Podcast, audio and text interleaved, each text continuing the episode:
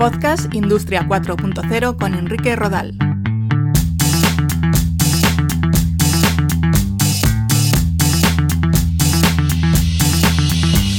¿Qué tal? Un saludo, bienvenidos a un nuevo episodio de Podcast Industria 4.0. En los próximos minutos os quiero hablar de tecnologías orientadas a la eficiencia energética en las empresas o Smart Energy.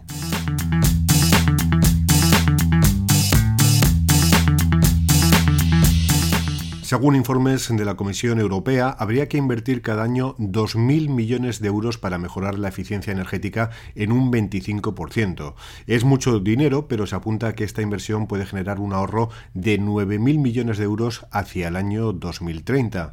Si miramos a España, según otro estudio de 2018 de la Comisión Europea, con datos de 2016, nuestra dependencia de combustibles fósiles es muy alta. Importamos el 76% de combustibles sólidos el 75,4% de carbón, el 99,2% del petróleo, el 98,7% de crudo, hidrocarburos, de gas natural y el 98,7% también del gas natural. Solo destacamos por la producción de energía nuclear y renovables. Otro dato relevante es que el 25% del consumo total de energía se destina a la industria y el 57% de esta demanda se cubre con petróleo y gas. Esta dependencia a la importación nos obliga a ser más conscientes de la necesidad de gestionar eficientemente nuestros recursos energéticos.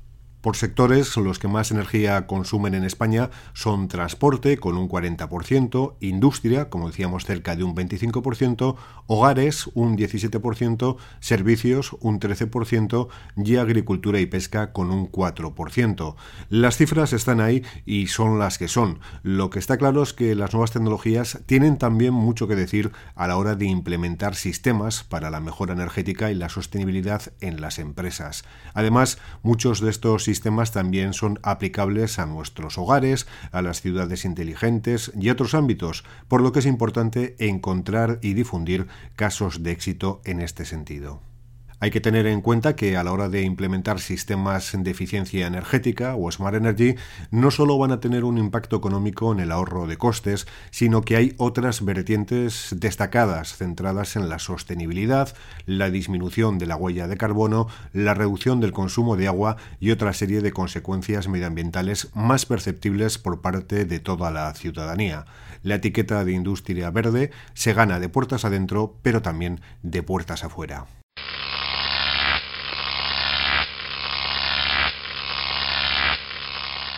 Si nos centramos en el uso de nuevas eh, tecnologías orientadas a la eficiencia energética, podríamos destacar distintas experiencias.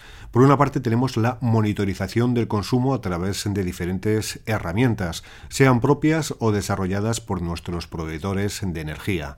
En base a esta monitorización y el posterior análisis de datos, es posible comparar nuestros consumos energéticos respecto a otros meses y años e incluso en relación con empresas de un tamaño similar a la nuestra. Gracias a estos datos podemos identificar picos de consumo y localizar dónde se están produciendo estos desfases. Para conseguir una óptima monitorización de nuestra red eléctrica utilizaremos diferentes sistemas medidores, eh, contadores o sondas y muchos de ellos están vinculados con Internet de las Cosas o IoT. Son dispositivos que captan la información y que la envían en muchos casos en tiempo real. Al manejar grandes volúmenes de información, la analítica de datos se complementa con herramientas de inteligencia artificial o de cloud computing para un mejor manejo y gestión de esa información. Al incorporar modelos predictivos de optimización energética, podemos prever variaciones de parámetros que afecten al consumo energético, como la previsión de producción, las condiciones meteorológicas, las demandas de stocks, etc. Esta monitorización también puede ser importante para mejorar la eficiencia operacional de las plantas industriales, reduciendo tiempos de entrega y ajustando la oferta y la demanda en tiempo real para la reducción de interacciones masivas y operaciones no efectivas. El último paso es la presentación visual de esa información mediante software gráfico que se puede integrar en el ERP o los CRM. La monitorización a priori no tiene por qué significar ahorro. De hecho, tiene unos costes, pero a largo plazo puede convertirse en una ventaja competitiva. Además, no se trata solo de localizar áreas con un alto consumo de energía, sino que también puede servir para establecer qué horarios son los más adecuados para realizar ciertas tareas teniendo en cuenta la tarificación de nuestro proveedor energético. La monitorización, en su grado más avanzado, conlleva un control total de cada una de las máquinas y sistemas que intervienen en nuestros procesos de fabricación, siendo posible prever posibles fallos e incidencias e incluso la simulación de funcionamiento y consumo energético según determinadas circunstancias.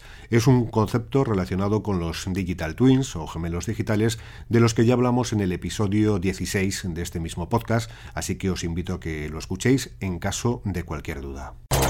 フフフ。